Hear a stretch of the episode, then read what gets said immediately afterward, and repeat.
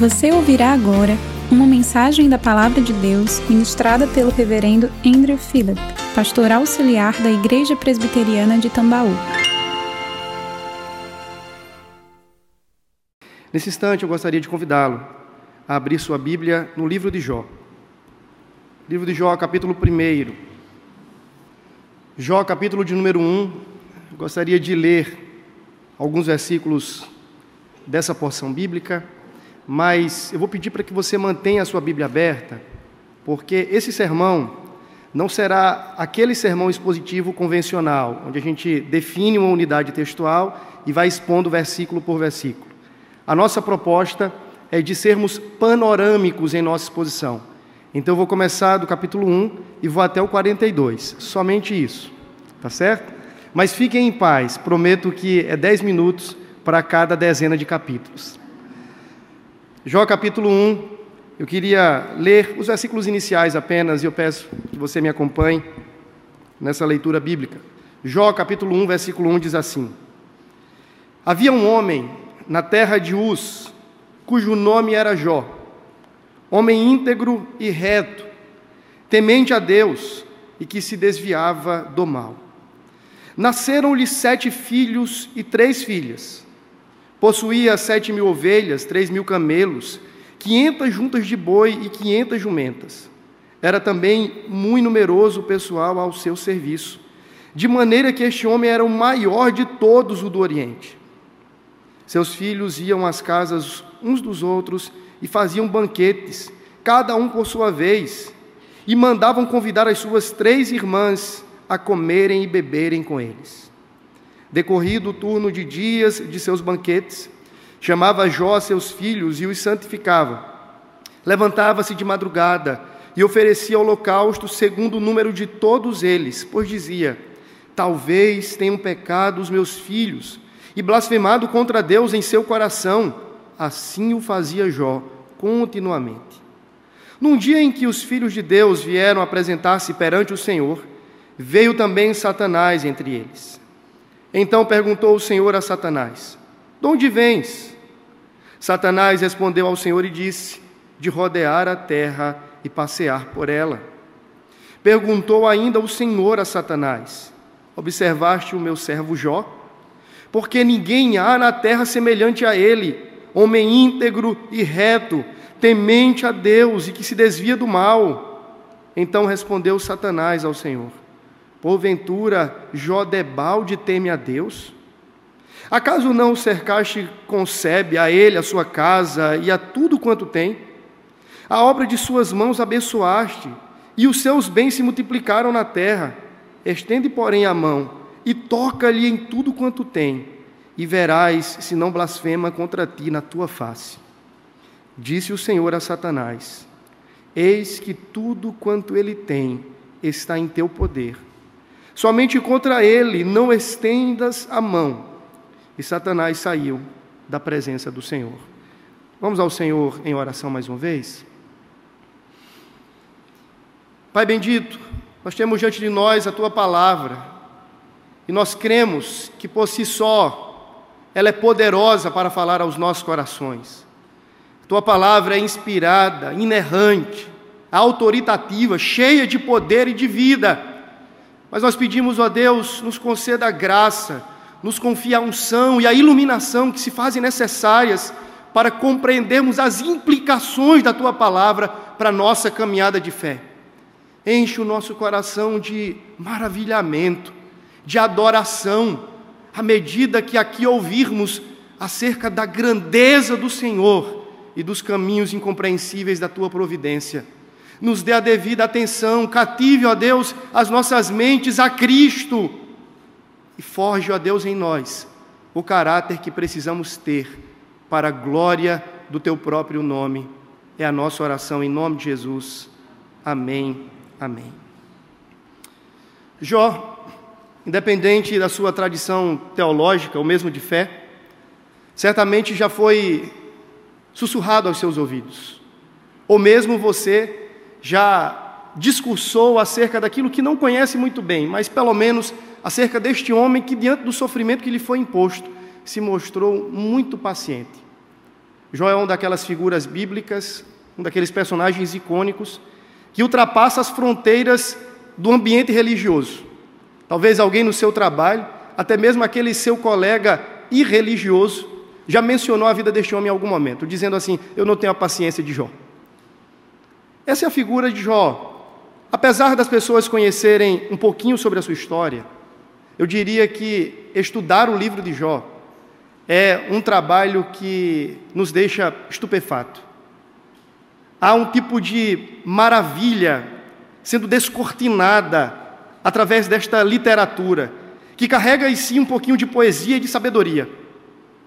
Jó é aquele personagem com quem, talvez em algum momento da vida, todos nós nos identificamos.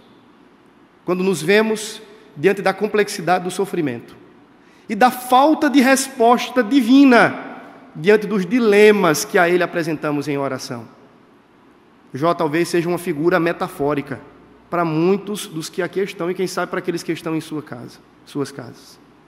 E é sobre ele, meus irmãos, que eu gostaria de pensar com vocês nessa noite. E como disse logo atrás, a minha proposta não é de expor um capítulo do seu livro, mas falar da sua história descrita no livro que carrega o seu nome.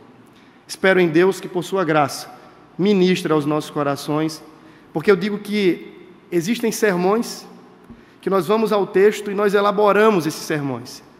E existem sermões que nos encontram, e ele, esses sermões é quem nos elaboram, eles nos moldam, eles nos apanham, eles nos abraçam. E eu falo que esta palavra não é um sermão daqueles que surgem do gabinete dos livros. Essa é uma palavra que surge da vida e talvez da experiência com Deus no âmbito do coração. A minha expectativa de verdade não é que você saia daqui essa noite dizendo assim: como eu aprendi mais sobre o livro de Jó. Não, não. A minha expectativa, a minha santa ambição é que você saia daqui dizendo assim: como essa história e o Deus de Jó impactou a minha vida essa noite. Mais do que uma transmissão de conhecimento, de cognição, o meu desejo é que o seu coração saia daqui mais ardoroso e aquecido pelo Deus de Jó. Vamos lá fazer aqui um, resumão da primeira parte da sua história. Jó é aquele homem bem-sucedido a seu tempo. Ele vivia numa cidade chamada Uz. Essa cidade, se você vai para o mapa, você não a encontra mais. Há quem diga que ela ficava ao leste da Arábia, próximo a Petra, Outros vão dizer que ficava ao sul do Mar da Galileia. Seja como for, essa é uma cidade que você não encontra mais no mapa. Não confunda Uz com Ur dos caldeus, ainda que alguns digam que há alguma relação entre Uz e Ur dos caldeus. Seja como for, o fato dessa cidade não ser mencionada em nenhuma outra parte das Escrituras lança luz ao fato de que talvez este seja um dos livros mais antigos de toda a Bíblia. Jó certamente não escreveu o seu próprio livro. A erudição bíblica vai afirmar que o livro que carrega o seu nome, muito provavelmente, foi escrito ainda na época dos patriarcas, ou mesmo por Moisés. Pensando que Moisés escreveu o Pentateuco, então a lógica melhor é de que o próprio Moisés tenha escrito o livro de Jó. A descrição do modo de vida e do culto muito doméstico e familiar, implicando em Jó como o próprio sacerdote da sua casa, nos remonta a um tempo onde talvez o templo, o tabernáculo e as estruturas formais de culto, os rituais que foram estabelecidos por Deus em sua santa lei através de Moisés, ainda não haviam sido instituídos. Portanto, nós lançamos mão na história para, quem sabe, tratar de um período antiquíssimo, de um período muito remoto, onde Jó fosse um daqueles chamados patriarcas. Jó estava vivendo bem, sua família estava desfrutando de uma harmonia muito bem orquestrada, seus filhos comungavam de unidade e comunhão, estavam sempre à mesa, comendo o cuscuz da sua época. Eles festejavam juntos, havia regozijo, havia bom entendimento. Seus negócios, seus negócios prosperavam. Os rendimentos eram sempre os melhores. O faturamento da sua empresa só aumentava. Eram os tempos áureos. Eram aqueles momentos de bonança em que Jó andava altaneiramente sobre a vida. Até que acontece algo numa dimensão que nós não conseguimos mensurar. Diz que num determinado dia, quando os filhos de Deus se apresentaram diante dele, lá estava Satanás, o diabo, o adversário das nossas almas, o inimigo da igreja, ele estava lá. Quem eram esses filhos de Deus? Só no céu nós saberemos de fato. Há quem diga que aqui essa era uma menção aos filhos de Jó, Porém, pelo que nos parece, o que está acontecendo naquele momento não se dá na ambiência terrena, material. Alguns dizem, e talvez eu seja mais propenso a estes, que esses filhos de Deus seja uma descrição aos anjos, que estavam diante do Senhor numa dimensão etérea, celestial. E naquele momento Satanás se apresenta diante de Deus. E veja, no versículo 7, nos é dito que o discurso, o protagonismo da fala aqui, não é de Satanás para Deus, mas de Deus para Satanás. Até então, Satanás está em silêncio. E Deus abre aquela conversa e provoca uma interlocução ali que vem da parte de Satanás, dizendo assim: Você viu meu servo Jó? Parece que em um dado momento agora, Deus está levantando uma haste ou mesmo montando uma vitrine ou um palco para exibir a piedade de um dos seus servos. Deus então chama Satanás a uma reflexão acerca de Jó. E o que é que Deus propõe nas entrelinhas? Está vendo, Satanás? Ainda existe gente que me serve, que me ama e que me adora, nem todos são iguais a você.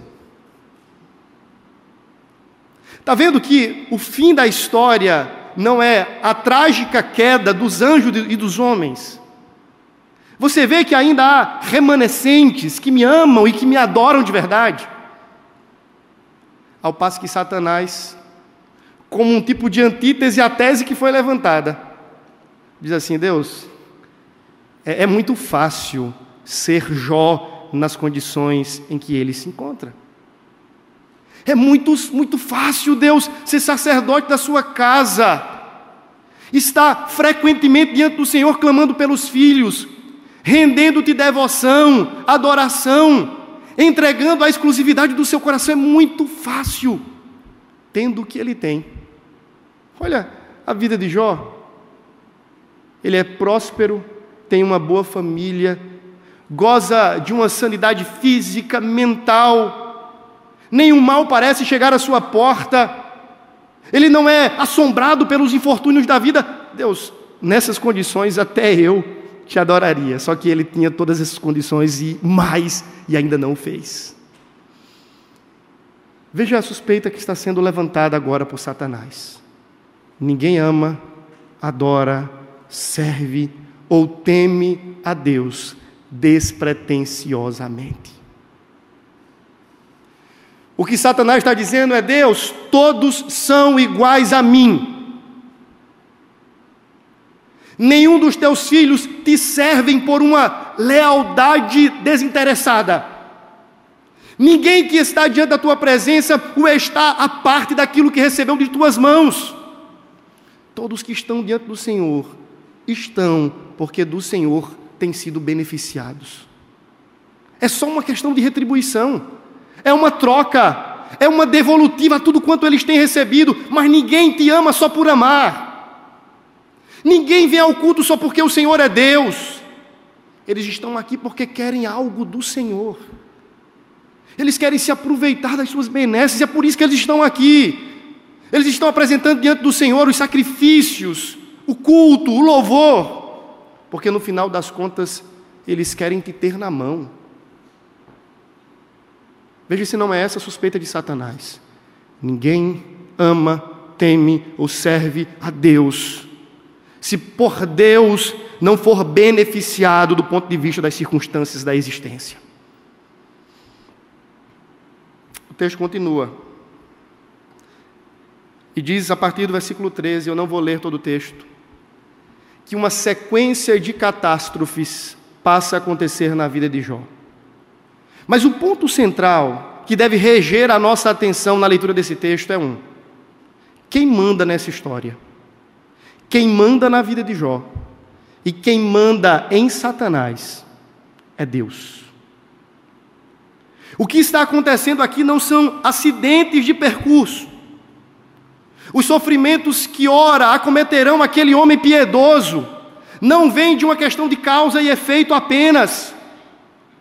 Há uma regência soberana e providente do Senhor conduzindo Jó através da operacionalidade de Satanás para que lhe fosse imputado sofrimento.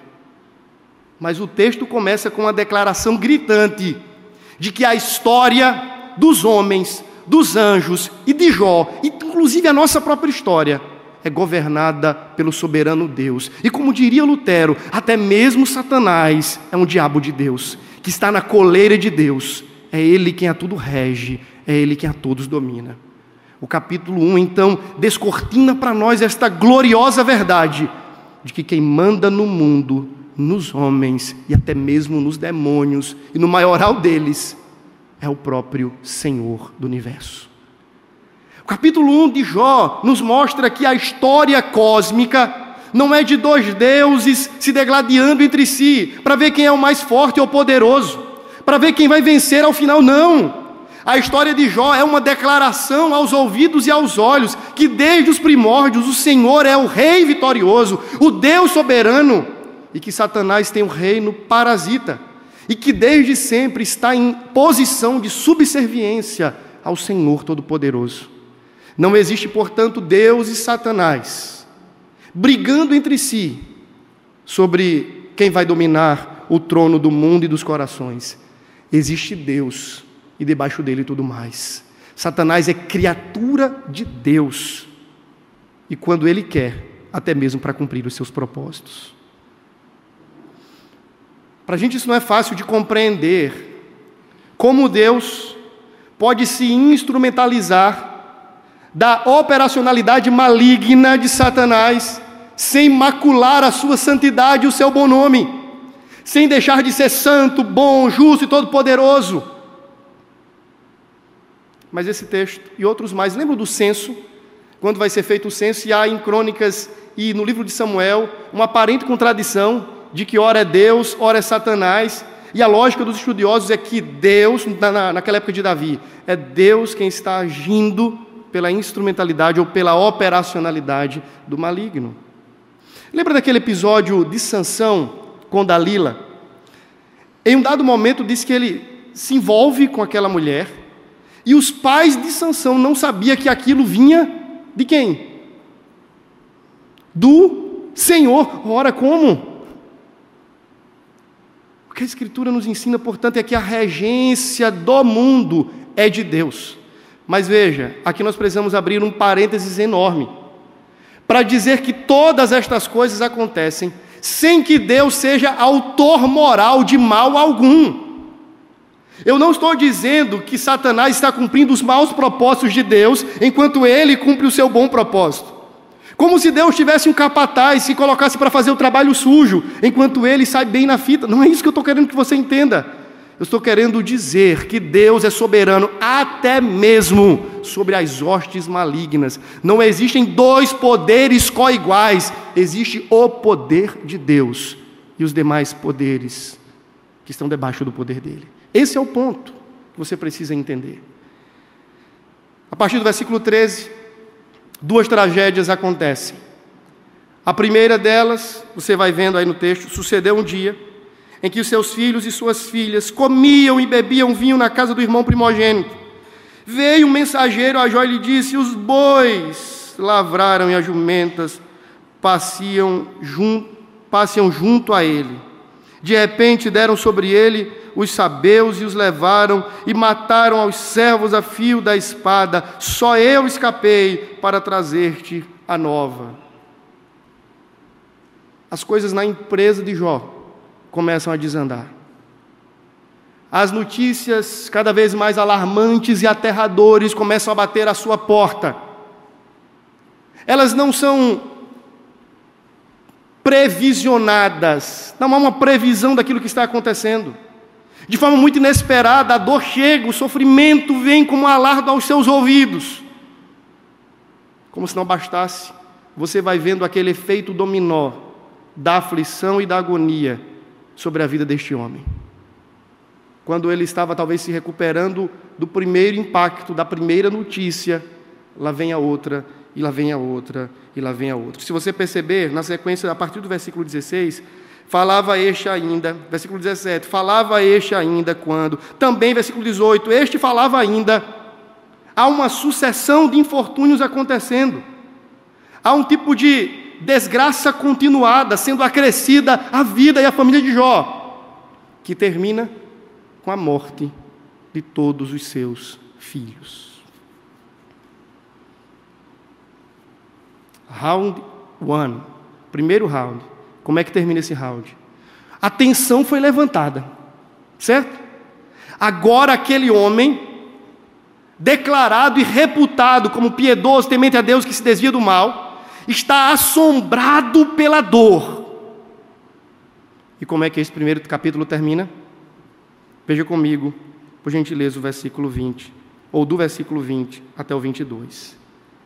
Então, depois de ter perdido a sua empresa, de ter declarado falência e de estar profundamente enlutado. Então, depois disso, Jó se levantou, rasgou o seu manto, rapou a cabeça e lançou-se em terra e fez o que, irmãos? Adorou e disse: No saí do ventre da minha mãe e nu voltarei. O Senhor o deu, o Senhor o tomou. Bendito seja o nome do Senhor. Em tudo isso, Jó não pecou, nem atribuiu a Deus falta alguma. Essa é a primeira parte do livro que encerra com um retumbante grito que emerge da terra, que ressoa da terra e que chega aos céus, dizendo: Satanás está vendo? Sim, ainda há homens e mulheres que me adoram despretensiosamente, desinteressadamente, mesmo no vale árido, sombrio da dor, há aqueles que ainda me amam, me temem, me servem. Olha aí o meu servo Jó. Há, portanto, uma primeira quebra, um primeiro racha na suspeita levantada por Satanás de que ninguém era capaz de adorar a Deus porque Ele é Deus somente. Capítulo 2 se inicia a semelhança do capítulo 1. Diz que novamente os filhos do Senhor estavam em sua presença. E então Deus diz: Está vendo meu servo Jó? Como se Deus estivesse apresentando a sua antítese o tempo todo: Está vendo meu servo Jó? Ele continua me servindo, me amando e me temendo. Satanás fala: Ah, Deus, é fácil. Ele não tem mais a empresa, não tem mais a família, mas a sua sanidade física é perfeita. Ele está bem ele respira, os seus pulmões estão oxigenando bem, o seu cérebro funciona, está tudo bem, ele pode reconquistar tudo de novo. Deus diz assim: eu, eu, eu estou entendendo, tá bom, eu vou deixar que você toque em sua vida. E veja que o tempo todo é o soberano Deus quem está delimitando os limites de Satanás, sendo Satanás um diabo de Deus, na coleira de Deus, subserviente a Deus mas você não vai tirar-lhe a vida. Começa então a fase 2. Os pesares que até então eram apenas do lado de fora, agora começam a enxurrar a vida daquele homem. E ele começa a padecer e diz que começam a surgir tumores. Da planta dos pés até a sua cabeça. Não havia uma parte sequer no seu corpo sã, saudável.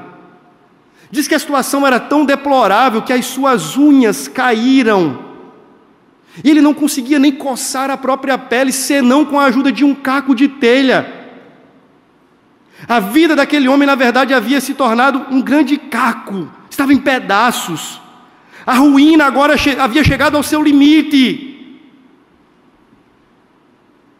Diante disso, a suspeita de Satanás é levantada agora por uma mediadora que vem aos ouvidos de Jó e não somente aos ouvidos de Deus. Sua mulher surge na história. E a mulher de Jó diz assim: amaldiçoa o teu Deus e morre. O que, é que ela está dizendo?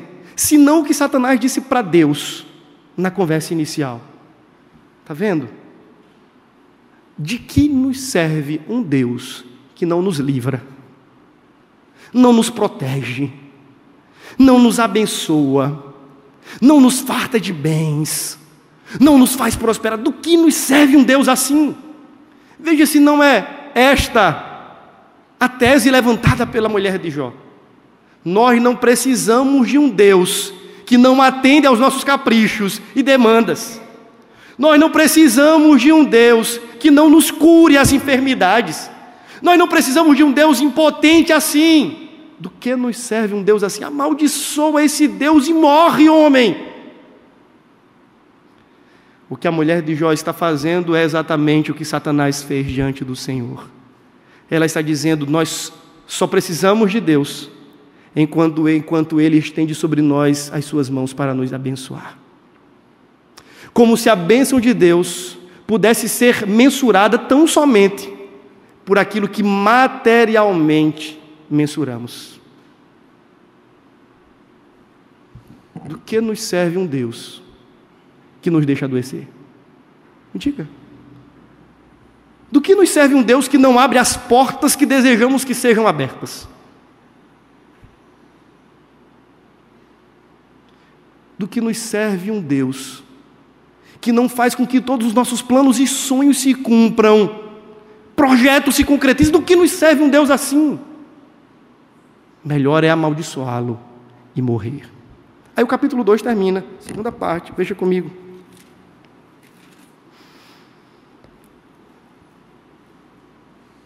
versículo de número 10.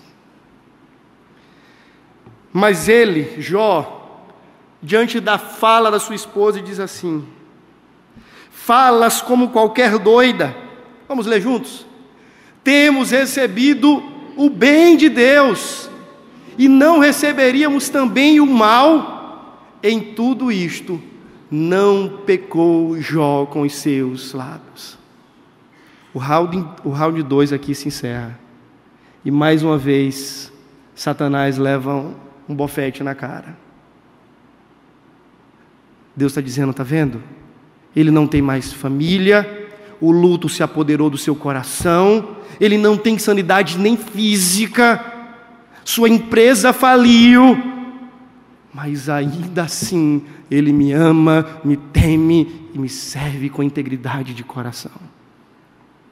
A partir do versículo 11, entramos na terceira parte da história, a mais longa de todas.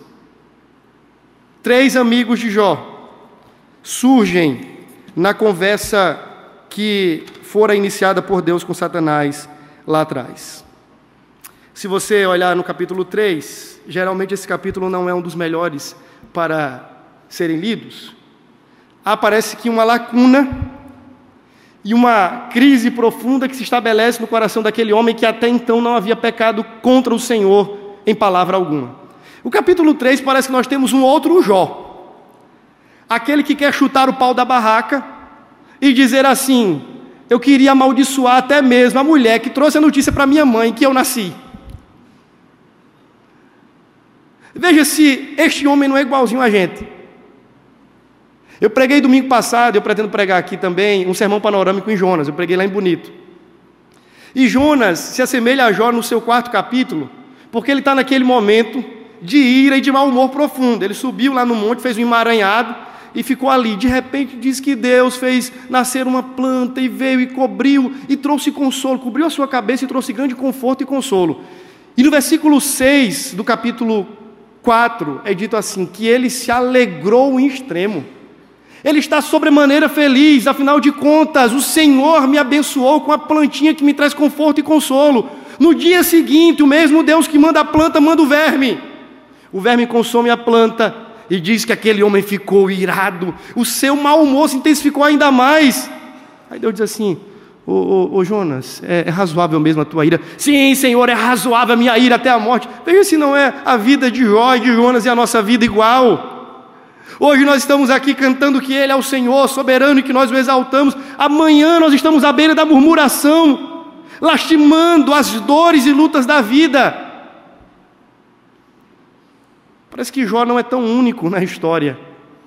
E por isso ele é tão importante, porque com ele nos identificamos nos nossos próprios dilemas e nas nossas crises. Mas aí chega o capítulo 4. Capítulo 4 se inicia com um dos seus amigos, o Elifaz. Eu não vou ler, obviamente, mas eu queria ler alguns versículos apenas para você entender qual é a tese levantada, a suspeita levantada pelos seus amigos. Veja comigo a partir do versículo 7. Diz assim: Lembra-te acaso, lembra-te, acaso já apareceu algum inocente? E onde foram os retos destruídos? Segundo eu tenho visto, os que lavram a iniquidade semeiam mal, isso mesmo eles cegam.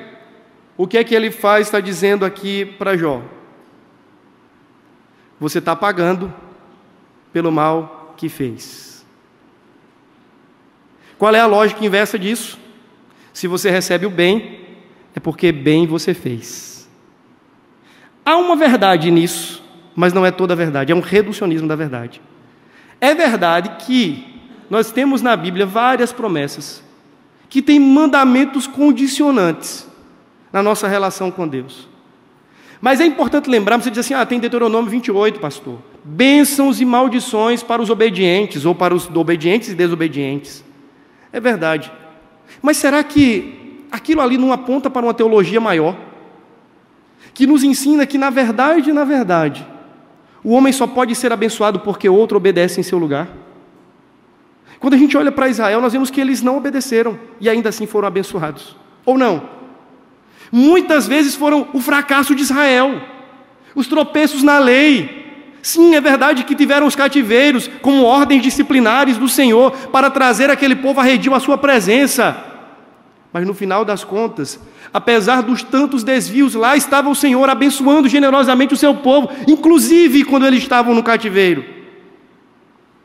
Revelando que o que move o coração de Deus certamente não é o nosso mérito, nem tampouco o nosso demérito. É a sua graça, bondosa graça.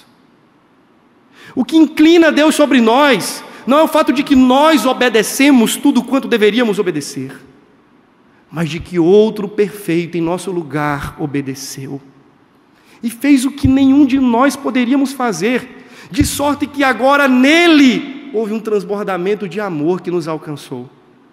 O que ele faz está dizendo é que Deus não é um pai bondoso, ele é tão somente um pagador de contas, ele é um patrão justo.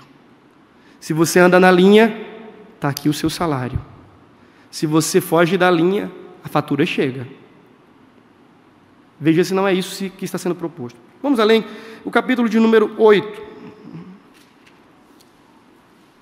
Um segundo amigo de Jó surge aqui. Agora é Bildade. Veja os versículos iniciais do capítulo 8. Então respondeu Bildade, o suíta: Até quando falarás tais coisas? E até quando as palavras da tua boca serão qual vento impetuoso? Perverteria Deus o direito ou perverteria o Todo-Poderoso a justiça? Se teus filhos pecaram contra ele, também ele os lançou no poder da sua transgressão. Mas se tu buscares a Deus e o Todo-Poderoso, pedires misericórdia, se fores puro e reto, ele sem demora despertará em teu favor e restaurará a justiça da tua morada. Qual é a teologia que está sendo construída? A relação do homem com Deus é tão somente meritória e Deus é um agente reativo às ações humanas. Como eu disse há pouco, é verdade que existem mandamentos que nos são exigidos e promessas que são condicionadas a mandamentos, mas esta não é a única e exclusiva forma de Deus agir com o seu povo. O que, é que está sendo dito aqui? Por Bildade? Seus filhos pereceram, porque certamente transgrediram a lei de Deus. Eles receberam a paga dos seus pecados. Se você olhar em tempos como o nosso, essa teologia invertida ela também é apregoada nos púlpitos de muitas igrejas. Já ouviu falar na teologia da prosperidade? Pois bem, ela está aqui sendo pregada. Na teologia da prosperidade é dito que os infortúnios particulares da nossa vida são causados por pecados particulares que nós cometemos. Se você está doente, deve ter sido algum pecado específico que está lesionando a sua relação com Deus e trazendo tamanha dor. Você precisa identificar o pecado, confessá-lo ao Senhor, reatar a sua comunhão com Ele, e então Ele te livrará da punição da enfermidade. Se você é pobre, se as portas fecharam, se o dinheiro não chega na tua conta, se nada deu certo na tua vida, meu irmão, é porque tem pecado escondido. Tem alguma coisa aí na capa de, de Acã que precisa ser descoberta, que está trazendo maldição para a tua vida, meu irmão. Estou quase falando igual a, a, agora os, os famigerados aí. É, mas a lógica é essa. Se a tua família não anda bem, vem aqui, tem um lencinho, tem a rosa, tem a vassoura, tem o espanador de Jeová, qualquer coisa dessa natureza, e no final das contas, problema vai ser resolvido, porque o problema é um pecado particular que está escondido. A gente vai descobrir isso aí, desenterrá-lo, você resolve a sua vida com Deus e Ele vai te abençoar. A lógica é a mesma, de um Deus reagente aos homens, de um Deus que age numa relação de troca, e isso é próprio do espírito da idolatria. Como é que um índio, ou alguém, talvez de uma comunidade minoritária, tribal, se relaciona com as suas divindades? Desse jeito. Nós queremos a bênção da nossa divindade sobre a terra, nós desejamos fertilidade para as nossas mulheres. O que é que nós fazemos? Nós apresentamos os nossos sacrifícios, praticamos os nossos ritos espirituais, entregamos a Ele as nossas oferendas e então Ele nos abençoa. Mas também quando o inverso, quando a, a, talvez ali a tribo, a aldeia está passando por algum vexame, alguma tragédia acontece, eles são avultados por uma catástrofe, eles então prestam algum sacrifício para acalmar a ira da divindade, porque a relação é de troca, de ação e reação, de retribuição. Essa teologia, vale salientar, não está presente apenas nas igrejas neopentecostais. Muitas vezes nós, presbiterianos, reformados, balizamos a nossa relação com Deus pela mesma consciência de mérito.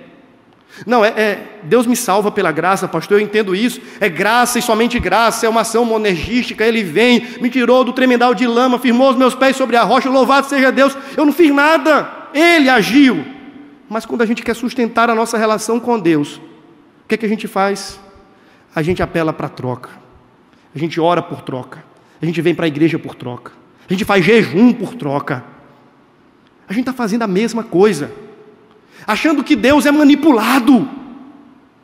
Esse não é o Deus da Bíblia. O Deus da Bíblia não é manipulado por homem nenhum, por oração nenhuma, por jejum nenhum, por rito nenhum, por igreja nenhuma. Ele é soberano para fazer o que bem lhe apraz. A sua vontade cumpre o seu bel prazer e não os caprichos impetuosos e determinantes do homem que a ele se apresenta.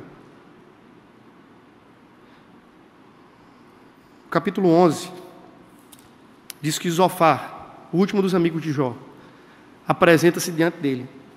Não vou ler esse capítulo, mas a tese é a mesma. Se você ver aí na epígrafe, ou no epílogo, diz assim: Zofar acusa Jó de iniquidade. Versículo 2: Porventura não se dará resposta a esse palavrório? Acaso tem razão tagarela? Porque Jó vem se defendendo, a cada acusação ele vai lá e se defende, vai e se defende. Será o caso de as tuas pérolas fazerem calar os homens? Zombarás tu sem que ninguém te envergonhe? Pois dizes: A minha doutrina é pura e sou limpa aos teus olhos. Veja, estava conversando com o Jonas Madureira ontem, enquanto voltávamos do Rio. E qual é o grande dilema aqui? É que até então, Jó talvez acreditasse, como todos os demais,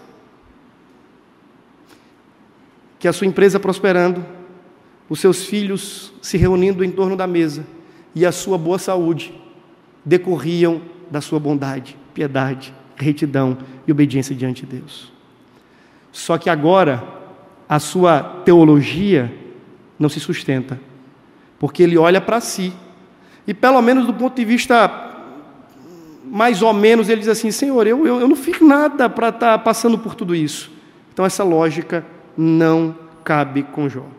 Como é que termina essa parte? Vá para o capítulo 19, por gentileza. Estou já perto do fim. Depois dessa parte só tem mais um. Capítulo 19. Versículo 25. Qual é a resposta que Jó dá agora para os seus amigos? Lembra que no capítulo 1, a resposta dada por Jó diante da suspeita e da acusação de Satanás foi: No saí do ventre da minha mãe, no tornarei, Deus me deu, Deus, Deus tomou, bendito seja o seu nome. Capítulo 2, diante da suspeita da tese levantada por sua esposa, qual foi a sua resposta? Nós temos recebido das mãos de Deus o bem, não receberíamos também o mal, e nisto não pecou Jó contra o Senhor. Agora, diante das tantas acusações dos seus amigos que o arguiam, tentando fazê-lo confessar o seu pecado, qual é a sua declaração? Veja comigo a partir do versículo 25 e vamos ler até o versículo 27 juntos. Porque eu sei que o meu redentor vive e por fim se levantará sobre a terra. Depois, revestido este meu corpo da minha pele, em minha carne verei a Deus. Veloei por mim mesmo os meus olhos o verão, e não outros, de saudade me desfalece o coração dentro de mim. Como é que Jó responde então no finalzinho aí da tensão que foi levantada? Diz assim: Eu sei, eu estou certo, convicto, que o meu redentor vive e que por fim, e essa declaração do por fim, aqui parece ser um tipo de escatologia do Antigo Testamento. Por fim, este Deus vai vir colocar ordem neste mundo. E quando isto acontecer, eu então serei livre de todos os males e dores que me acometem. Veja que em algum momento agora Jó combate o infortúnio presente com a esperança vindoura. Ele olha para o seu dilema, para o seu caos e para a sua crise com os olhos fitos na eternidade e na esperança de que Deus um dia colocará em ordem todo esse caos. Ele diz assim: Um dia os meus olhos o verão. Sim, é verdade, a minha pele está se desfalecendo, eu estou morrendo, mas pouco me importa. Um dia, e aqui há uma esperança na ressurreição final, eu verei com os meus próprios olhos. Seu coração continua em retumbante adoração, ele continua amando, servindo e temendo a Deus, mesmo em uma situação ainda piorada, sendo acusado pela sua consciência, porque ele tem uma crise pessoal, sendo acusado pelos seus amigos, pela sua própria esposa, mas a declaração que emerge do seu coração é essa: meu redentor está vivo e por fim se levantará sobre a terra. A partir daí, até o finalzinho, capítulos 38 a 41, você tem um discurso de Jó que finda-se com algumas perguntas retóricas levantadas por Deus. Jó fala, fala, fala, ele tenta encontrar explicações, respostas. Ele chama em algum momento Deus para ser ao seu advogado diante dos seus amigos. Ora, ele precisa de um advogado para estar diante de Deus.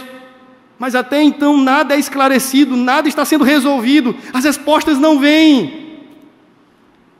Aí Deus faz agora algo que é muito cômico. Capítulo 38 até o capítulo 41, Deus está disposto a convencer que Jó não sabe de nada. Nem os amigos de Jó, nem Satanás, nem você e nem eu. Depois disso, o Senhor, do meio de um redemoinho, respondeu a Jó: Quem é este que escurece os meus desígnios com palavras sem conhecimento? Singe, pois, os lombos, homem. Afivela o cinto, aperta o cinto aí, que eu vou começar a falar contigo e eu quero saber se você tem entendimento mesmo.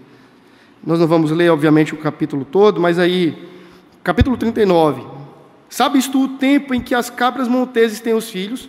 Ou cuidaste das costas quando dão as suas crias? Tu podes contar os meses que cumprem, ou sabes o tempo do seu parto? Ah, se você vai, vai seguindo a linha aqui, olha, capítulo 40, ele vem nessa mesma linha de fazendo perguntas, finalzinho do capítulo 39, é tu que das forças ao cavalo, versículo 19. Acaso tu fazes pular o gafanhoto? Tem uma parte no versículo 41, ele diz assim: Podes tu com um anzol apanhar o crocodilo, ou lhe travar a língua com uma corda. Ele faz perguntas absurdas. O que está sendo levantado aqui é o absurdo. Deus usa do absurdo na retórica para dizer assim: está vendo que você não sabe de nada, meu amigo? De nada. Como é que termina então o livro? Termina com o capítulo 42, Jó dizendo assim: É Deus, agora estou convencido, eu não sei de nada, e eu não posso nada. Capítulo 42, depois da sequência de perguntas absurdas e retóricas levantadas por Deus. Jó diz: Então respondeu Jó ao Senhor. E lembre-se, geralmente essa parte da escritura é lida como se agora tudo já tivesse voltado ao seu lugar. Família restaurada, saúde inteirinha, a empresa agora acendendo. Não. Ele continua sendo um pobre de marredecer, sem filhos, com a mulher gritando nos ouvidos, e sem empresa para trazer receita para dentro de casa. A história circunstancial é a mesma, mas algo muda. A dimensão teológica, a, usando agora a linguagem da, da, da disciplina de ontem, a cosmovisão homem é mudada. A maneira como ele enxerga Deus e a sua relação com Deus não é mais a mesma. E aqui abro um parênteses para dizer que não há nada tão pedagógico quanto o sofrimento. Nada. É certo que Deus vai nos talhando de diversas maneiras. Ele nos poda num momento como esse, através da escritura, do ensino, da convivência, da demonstração mútua. Mas não existe nada tão afiado, tão pontiagudo, que cumpra o seu propósito pedagógico de nos ensinar e de produzir maturidade em nós como filhos de Deus, do que o sofrimento. Ou não é assim? Permita a minha menção, numa conversa com com Duda e Mariana também, eu disse assim: vocês são os mesmos depois que passaram pelo que passaram com Duda? E a resposta dos dois, Mariana aqui e depois com Duda, foi: de jeito nenhum. Eu poderia perguntar para qualquer um aqui presente, quando expostos a essas situações que nos arrancam o chão, nos tiram as certezas, no final, Parece que estamos mais esticados, mais crescidos, mais robustos, mais maduros. Porque há um aspecto pedagógico no sofrimento que nos abençoa, que nos acresce, que agrega a nós. E Jó diz então, eu queria ler com você o capítulo 42 para a gente encerrar. Então respondeu Jó ao Senhor. E o que é que ele diz, meus irmãos? Bem sei que tudo podes e nenhum dos teus planos pode ser frustrado. O que é que ele está dizendo aqui? Deus, eu sei, mais do que nunca agora, que o Senhor é soberano, todo-poderoso, que está agindo na história não para cumprir caprichos humanos, mas para satisfazer os seus decretos e vontades. Eu sei que tu tudo podes, inclusive me quebrar. A gente diz assim, eu sei que tudo pode, quando diz assim, eu estou aqui no lixo, no chão, e ele pode me colocar de pé de novo. Eu sei que tudo pode, ele pode abrir a porta que está fechada. Eu sei que ele tudo pode, ele pode trazer cura ao enfermo. Amém, irmão. Mas este mesmo Deus pode nos quebrar, pode nos enfermar e pode nos levar ao chão, porque Ele é soberano para fazer isso. E se a nossa adoração a Ele depender de circunstâncias outras, nós não entendemos quem Ele é e quem nós somos nessa relação. Quando a Bíblia diz eu sei que tudo pode, é que Ele pode tudo de fato, obviamente em coerência com quem Ele é, em coerência com a, a sua lei, Ele é autônomo em si mesmo, mas com a sua lei. Mas esse é o ponto. Eu sei, Senhor, que tu tudo podes. E nenhum, absolutamente nenhum dos teus planos ou propósitos haverá de cair por terra. Quem é aquele, como disseste, que sem conhecimento encobre o conselho? Na verdade, eu falei do que não entendia. Desculpa, Deus. Coisas maravilhosas demais para mim. Eu não conhecia. Escuta-me, pois, havias dito, e eu falarei. Eu te perguntarei e tu me ensinarás. E ele diz o quê? Eu, vamos juntos? Te conhecia só de ouvir, mas agora os meus olhos te veem. Vou fazer aqui um paralelo. É como se Jó estivesse dizendo assim: Deus, eu nada posso, mas tu tudo podes. Eu nada sei, mas tu tudo sabes. Nenhuma explicação fora dada a este homem na sua situação de profunda impenitência.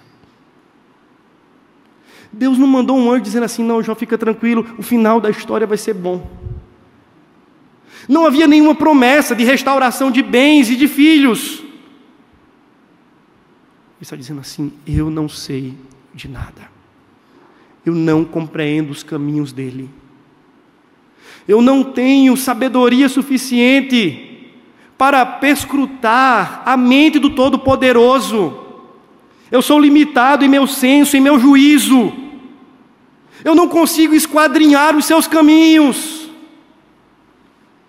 Mas uma coisa eu sei: Ele tem toda a sabedoria necessária para que eu descanse o meu coração nele. Eu já falei isso e reitero. Eu aprendi duas coisas na pandemia.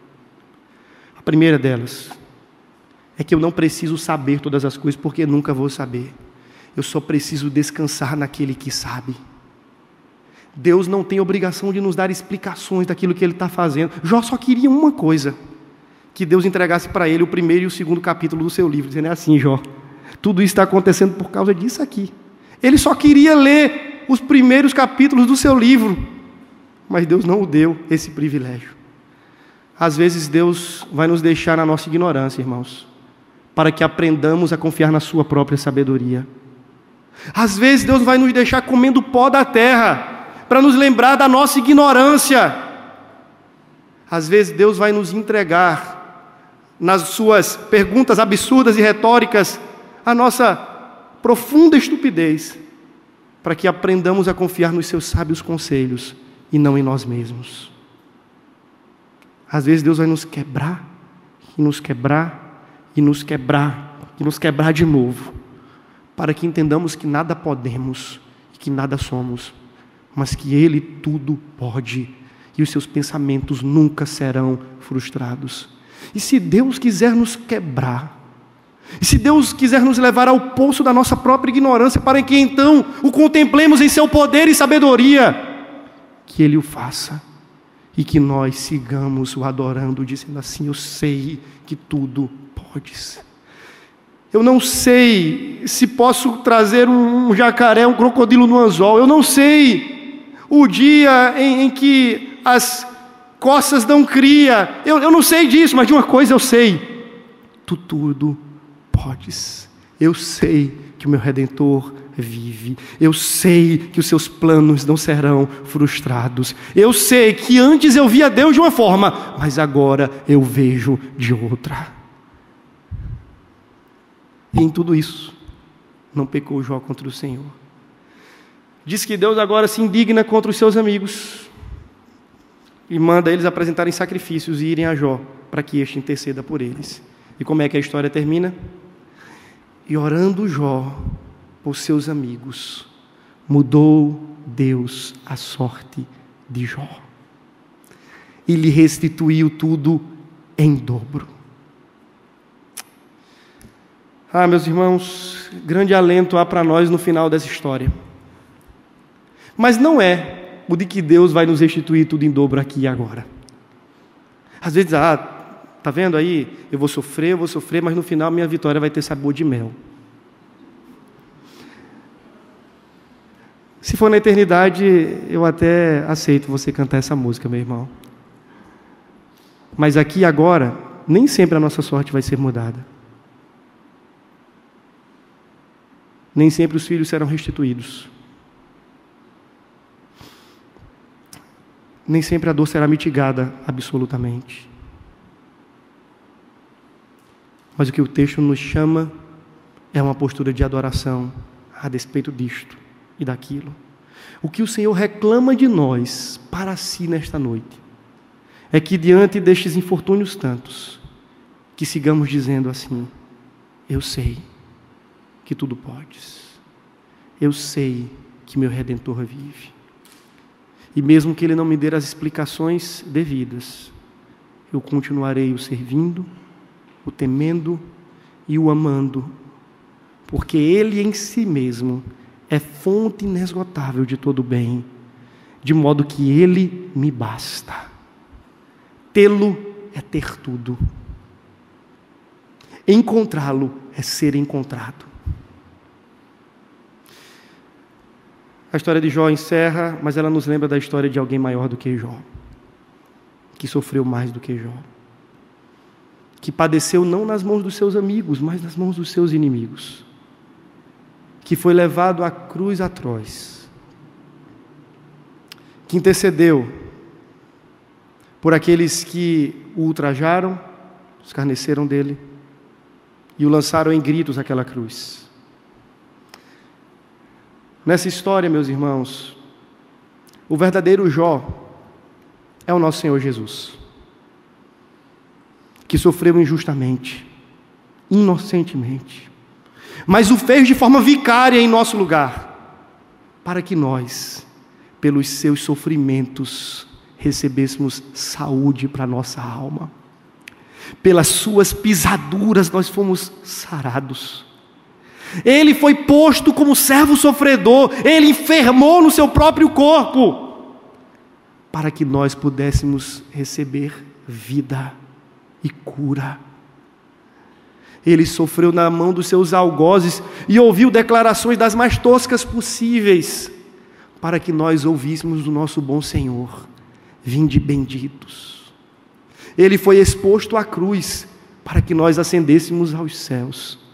E do mesmo jeito que ele intercedeu pelos seus amigos, Jó, Cristo não apenas intercedeu pelos seus inimigos na cruz, mas continua a interceder por nós. Eu encerro agora de fato as minhas palavras dizendo que nós temos um sacerdote que sabe o que é padecer. Jó não está mais entre nós, e ele não pode dar o testemunho no próximo domingo dizendo assim: meu irmão, eu sofri, eu padeci, eu estou aqui. Mas nós temos um sacerdote que sabe o que é sofrer. E o autor aos Hebreus vai dizer que ele socorre os da descendência de Abraão. Ele se compadece de nós.